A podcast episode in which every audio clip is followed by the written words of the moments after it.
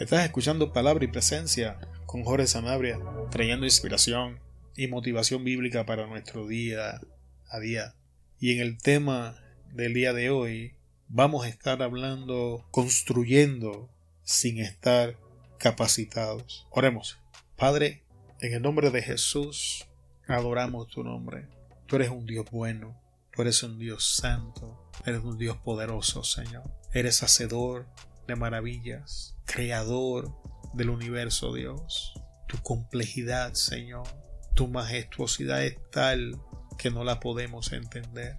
No podemos contender, con contener, Dios, la sabiduría con la que tú nos hablas. Y te pedimos en este día, Señor, en el nombre de nuestro Señor Jesucristo, que tu espíritu tome control, que tu espíritu traiga palabra de sabiduría, revelación que cambie nuestras vidas, que desate el plan con claridad ante nuestros ojos para comenzar a edificar aquello a lo que tú nos has llamado a edificar correctamente, Dios. Que quites escamas de nuestros ojos para que veamos claramente, que abras nuestros oídos para que tu palabra nos alcance, que prepare nuestros corazones para recibir esta semilla, Dios que limpie, Señor, nuestras mentes para que el enemigo no robe la palabra de ella. Ayúdanos, Espíritu Santo, a dar fruto 30, el 60, el 90 y al 100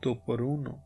Es tu palabra lo que necesitamos, Señor, es tu presencia en nuestras vidas. Bendice a los hermanos, hermanas, amigos y amigas que nos escuchan. Espíritu Santo, alcánzalos donde se encuentren que ellos reciban lo que tú has preparado para ellos en este día. Nos depositamos en tus manos y antes que tu palabra fluya, Dios de los cielos, Dios viviente, te damos la gloria porque es tuya. Nada somos, nada tenemos, nada podemos sin ti. Oh Jesús, Maestro, Salvador, Rey de Reyes, Hacedor de maravillas, tú eres el Alfa, la Omega, el principio, el final, el que es, el que era, el que ha de venir. Tú eres la vida y yo soy un pámpano. Nada puedo hacer sin ti que en esta hora tu savia fluya y traiga vida, Señor. Vida que dé fruto y fruto en abundancia para la gloria de tu nombre. Gracias te damos, Señor, en el poderoso nombre de nuestro Señor Jesucristo. Amén.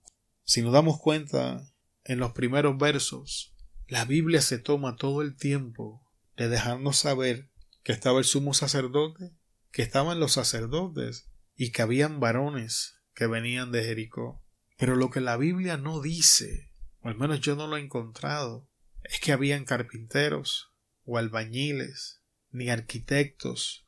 Estas personas tienen unos muros que levantar, una construcción que edificar, tienen trabajo que hacer.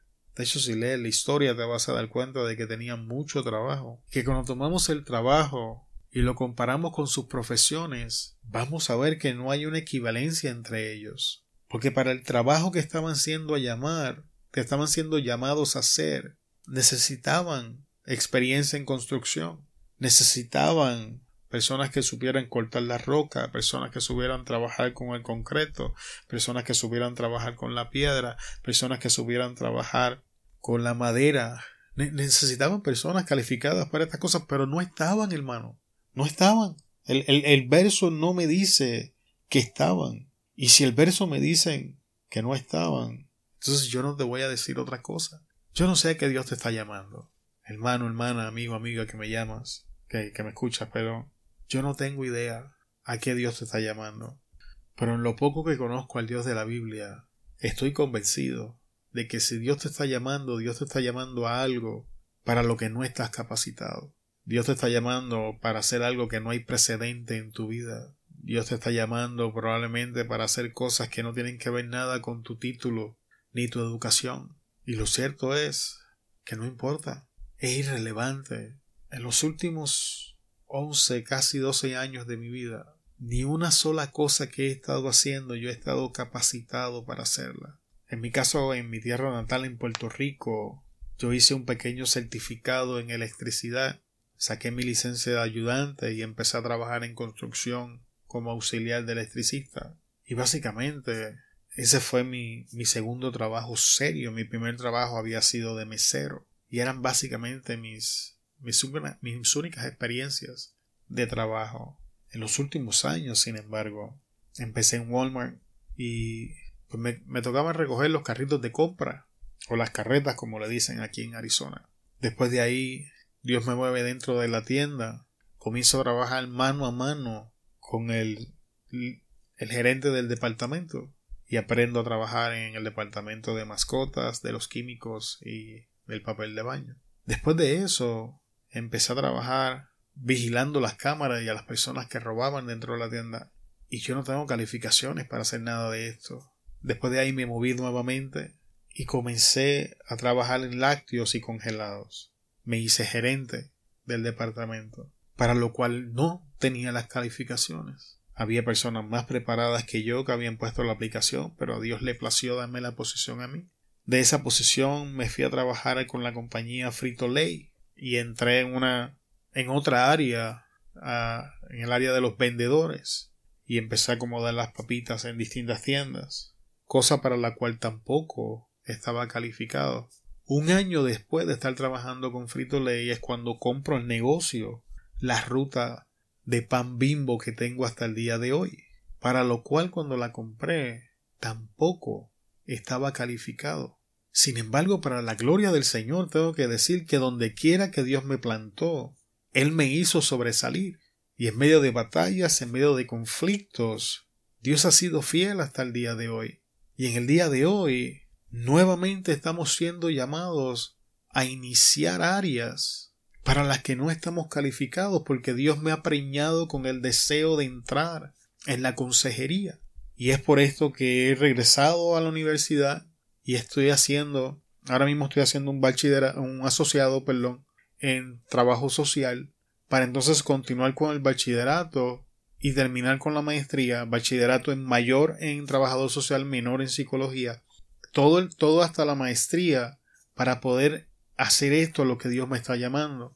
Y la razón por la que te hago la historia es porque tenemos que entender cómo se ve esto en nuestra vida práctica. Porque muchas veces leemos la historia de la Biblia y no nos damos cuenta de que eran personas normales. Los vemos bajo un lente super espiritual y no nos damos cuenta de lo que la persona está pasando. Tómese un tiempo como, como la, la primera impresión y reacción del sumo sacerdote cuando tenía que ponerle un alto, hacer sus funciones de sumo sacerdote para iniciar funciones de construcción. La Biblia no me enseña que él tenía algún tipo de experiencia en esto. Lo que te quiero decir con esto es que yo no sé a lo que Dios te está llamando. Y la edad no es una excusa. Yo tengo 44 años al momento que estoy regresando al colegio. De aquí a lo que hago la maestría voy a estar en los 50. Yo sencillamente le estoy creyendo a Dios. Mi trabajo es obedecer, el trabajo de Dios es hacer lo que Él dice que puede hacer. No tenemos excusa. Dios nos capacita. Dios no necesita gente capacitada para hacer el trabajo. Dios, Dios está buscando personas disponibles para hacer el trabajo. Estas personas recibieron un llamado a edificar y ellos no tenían las capacitaciones, ellos no tenían probablemente los talentos, pero sin embargo se pusieron en las manos de Dios y Dios les dio todo lo que necesitaban y la Biblia me enseña que ellos levantaron los muros que ellos edificaron la porción que les tocó. Tenemos que entender que cuando hablamos de estas cosas, lo único que podemos hacer es nuestra parte.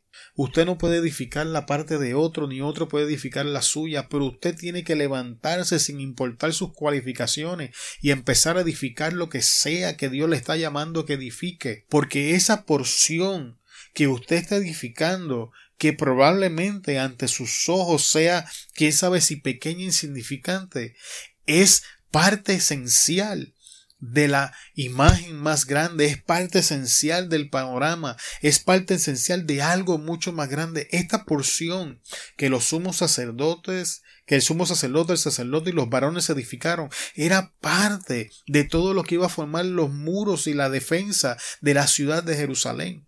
Está viendo a dónde lo llevo, no, lo que está haciendo No importa de qué manera usted lo vea, yo le garantizo que no es insignificante. Dios no hace insignificancia. Dios es un Dios grande. Dios es un Dios majestuoso. Tómese el tiempo y mire el Dios que creó los cielos, la tierra, la física, la química, los principios y se va a dar cuenta de cuán grande es su Dios. Dios no hace cosas pequeñas e insignificantes, porque aun esas cosas que pueden verse pequeñas e insignificantes forman parte de algo vasto, forman parte de algo grande, forman parte de un ecosistema impresionante y tienes que entender que la obra que Dios te está llamando a hacer, a empezar hoy, sin importar cómo se mire delante de tus ojos, forma parte de algo que es mucho más grande que tú.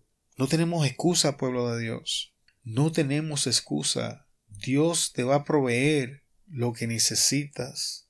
En el próximo punto para el día de hoy, Nehemías 3:5. E inmediato a ellos restauraron los tecoitas, pero sus grandes no se presentaron para ayudar a la obra de su Señor. Y este punto es un poco triste, es decepcionante, pero es la verdad no todos se van a involucrar. No todos van a formar parte de esto que estamos edificando. No todas las personas van a, van a ayudarnos.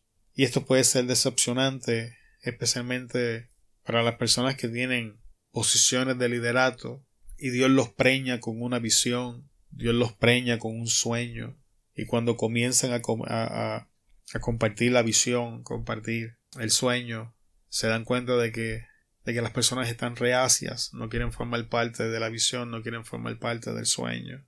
También es particularmente difícil para la persona que no es líder, pero ha entendido la importancia de la obra que Dios le está llamando a hacer. Y entonces intenta impartir esta visión en otras personas y se levantan con manos a la obra y entonces de entre ellos mismos hay personas que dicen yo no voy a hacer nada.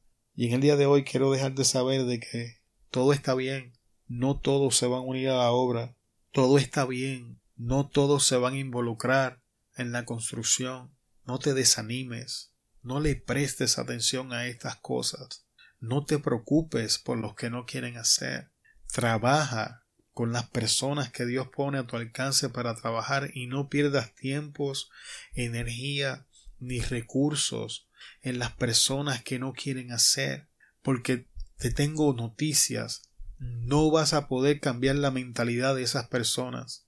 La Biblia me enseña que los grandes no se prestaron para ayudar a la obra de su Señor. Y la palabra Señor está con letra mayúscula hablando de Dios. Hay gente que no va a hacer nada ni por Dios mismo. Así que no te estreses ni te preocupes porque no quieren hacer algo contigo. Y ahora quiero compartir algunos puntos de por qué estas personas no quisieron entrar a la obra. Si volvemos al verso, el verso nos da, nos arroja un poco de luz de quiénes estas personas eran. Dice, inmediato a ellos restauraron los tecoitas, pero sus grandes, hablando de sus líderes, de personas en posición, no se prestaron para ayudar a la obra de su Señor. Así que estos grandes no quisieron entrar en la obra número uno porque tenían un sentido de superioridad, orgullo y arrogancia. Estas son las personas que se aferran a sus títulos, a sus posiciones, a sus funciones. ¿Y sabes por qué hacen esto? Porque no tienen identidad propia. Y al carecer de identidad propia, están obteniendo identidad de estos títulos, de su preparación académica, de sus funciones, de sus ministerios, de lo que sea que, les da este, autoridad para moverse, de ahí ellos están obteniendo eh, su identidad y esto entonces los lleva a sentirse superiores, a sentirse arrogantes y ahora ellos no quieren involucrarse en nada que no tenga que ver con lo que ellos tienen que hacer. Ellos no quieren entrar en la posición de obrero porque yo soy el no sé, el apóstol tal, el, evangelito internacional tal, el profeta tal, el maestro tal, el arquitecto tal, el doctor tal y así sucesivamente. Sin embargo, la Biblia nos enseña y nos advierte que esta Esta clase de actitud es mala, esta clase de actitud es negativa, esta clase de actitud nos va a traer problemas, esta clase de actitud va a traer estrés innecesario en medio del cuerpo de Cristo. Sin embargo, no podemos permitir que estas cosas nos alcancen por sorpresa porque la Biblia nos enseña que la vamos a encontrar. Por favor, amigo, amiga, hermano, hermana que me escuchan, no obtengas tu identidad de tu preparación académica, no obtengas tu identidad de tus funciones, no, obtengas tu identidad de lo que sea que te ofrece posición y, o autoridad. Tienes que entender que tú no eres lo que tú haces, tú eres todo lo que Dios dice que tú eres. Y eso es todo lo que importa. Pero cuando no entendemos esto, nos aferramos a estos títulos, nos aferramos a estas cosas. Y esta es la falta de identidad lo que genera este problema. Y entonces llenamos ese vacío con arrogancia y con orgullo. La próxima razón era que la tarea no iba de acuerdo con su posición. Ellos eran los grandes de la ciudad. Esto era la gente que corría la, la, ciudad, era la gente que decía cómo tenía la ciudad que funcionar, no importaba que la ciudad estuviese en pedazos, no estuviera que los muros estuviesen caídos, esas cosas no importaban, lo único que importaba ante sus ojos es que ellos eran quienes manejaban la ciudad y que la tarea que los estaban llamando no iba de acuerdo con su posición. Y normalmente está la gente que te dicen Tú, le, tú estás en tu trabajo y le dices, oye, ayúdame a, a bajar tal cosa y te contestan, a mí no me pagan por eso.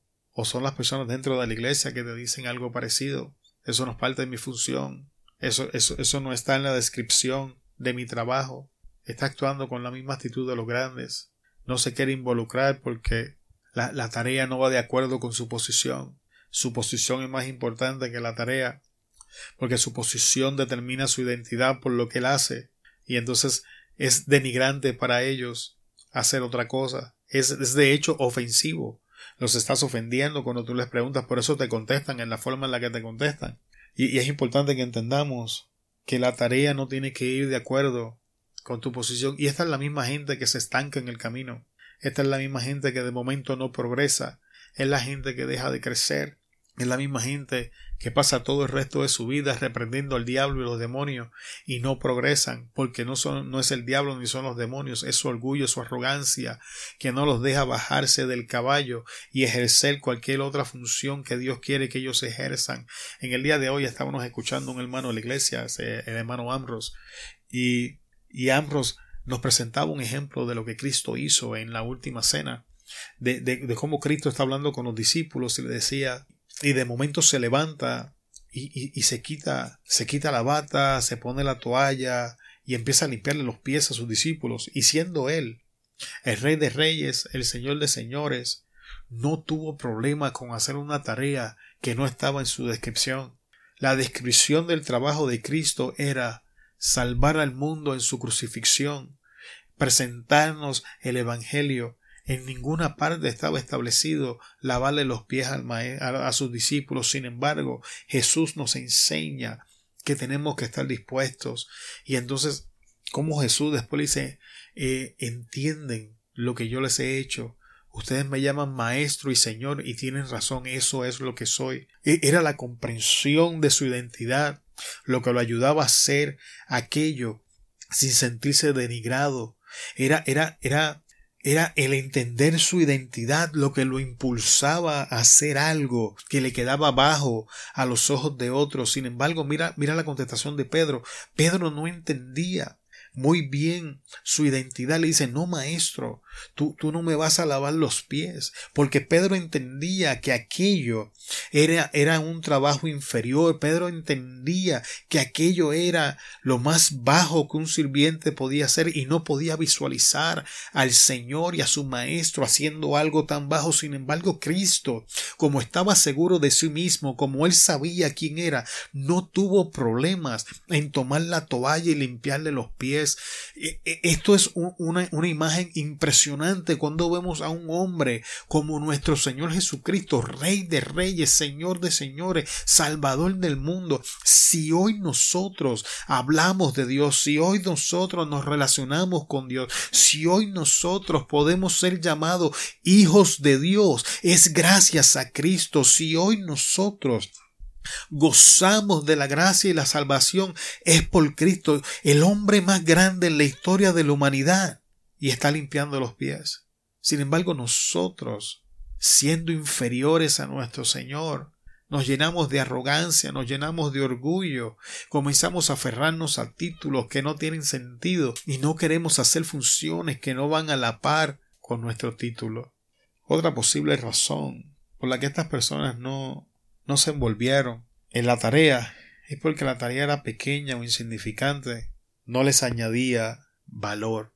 Mira hermano y hermana, hay personas que no quieren hacer nada en la casa del Señor, ni en su trabajo, ni en ninguna parte, si ellos no tienen ningún beneficio de alguna forma o manera.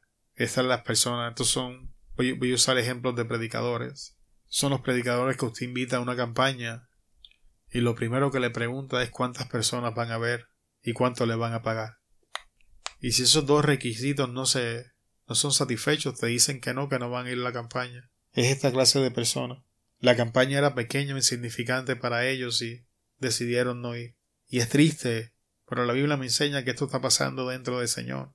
Estamos hablando de la ciudad de Jerusalén, este es el pueblo de Dios de lo que estamos hablando. Si esto pasa en el mundo, yo lo espero, pero en la casa de Dios, que hayan personas que no quieran hacer ciertas cosas, ni ir a ciertos lugares porque les parece insignificante, no les añade. Y si tú eres una de estas personas, te voy a preguntar abiertamente y enójate si te quieres enojar. A lo que a mí se refiere, si no me quieres volver a escuchar, no me escuche, pero ¿quién tú te crees que eres? ¿Quién tú te crees que eres? Para medir a otros como insignificante. Dios movió a Felipe de una campaña evangelística poderosa en la ciudad de Samaria y lo llevó al desierto a predicarle a una persona, al etíope. Tú no sabes el impacto que esa persona puede tener. Ah, pero la tarea es insignificante. Tú no sabes el impacto que esa pequeña tarea puede traer si tú haces lo que tienes que hacer en la iglesia donde te estás congregando. No pensamos en estas cosas, hermano. No, no, no le prestamos atención ni le damos importancia a estas cosas. El, el, orgullo nos ha infectado andamos con arrogancia y la, vestimos de humildad. Vamos a prestarle atención a estas cosas. vamos a, a ver las cosas tal y cuáles son. Vamos a llamar las cosas por su nombre. Pueblo de Dios, tenemos una tarea. Vamos a hacer la tarea a la que hemos sido llamados independientemente estemos calificados o no. Independientemente nos añada o no nos añada, independientemente nos beneficie o no nos beneficie, si Dios nos llamó a hacerlo, nosotros lo hacemos. Si Cristo le limpió los pies a sus discípulos, entonces ¿por qué nosotros no podemos hacer lo que tenemos que hacer? Nosotros como ministros en el día de hoy queremos iglesias y, estadios llenos de personas. Sin embargo, Jesús está teniendo su última cena con doce personas. Preste atención. Hemos caído trampa de los números, hemos caído trampas de los tamaños, hemos caído en la trampa de que hemos traído los estándares de la sociedad a la iglesia. Iglesia, sacúdete esa basura. Eso no es para nosotros. Levántate y haz lo que tienes que hacer. Si Dios te llama a edificar una persona, entonces tú edifica a la persona. Si Dios te llama a limpiar la, la, iglesia, entonces limpia la iglesia. ¿Qué importa? Pero haz algo. Haz lo que Dios te dice que hagas, porque ahí está tu multiplicación, ahí está la fructificación del Señor, ahí está la bendición de Jehová. Todavía neciamente queremos establecer nuestros caminos y decirles a Dios que los bendiga, pueblo del Señor. Camina el sendero que Dios ha preparado para ti y yo te aseguro, porque la Biblia es real, que la bendición te va a seguir a ti y tú no vas a tener que perseguir la bendición, hermano. No te vas a tener que andar, andando por preocupaciones innecesarias, porque mientras tú camines por donde Él te dice que camines, entonces Dios es responsable de hacerse cargo de ti. Pero cuando tú decides no hacer lo que Él te dice que haga, entonces tú le estás diciendo a Dios yo soy responsable de mí mismo. Y ahora andamos preocupados por la bendición, andamos preocupados por cosas que no hacen sentido. Usted haga lo que Dios le dijo quisiera. En el día de hoy no voy a prolongar la enseñanza. Te bendecimos en el nombre de Jesús. Te damos gracias por estar con nosotros en palabra y presencia con Jorge Sanabria. Te esperamos en el próximo episodio. Hasta luego.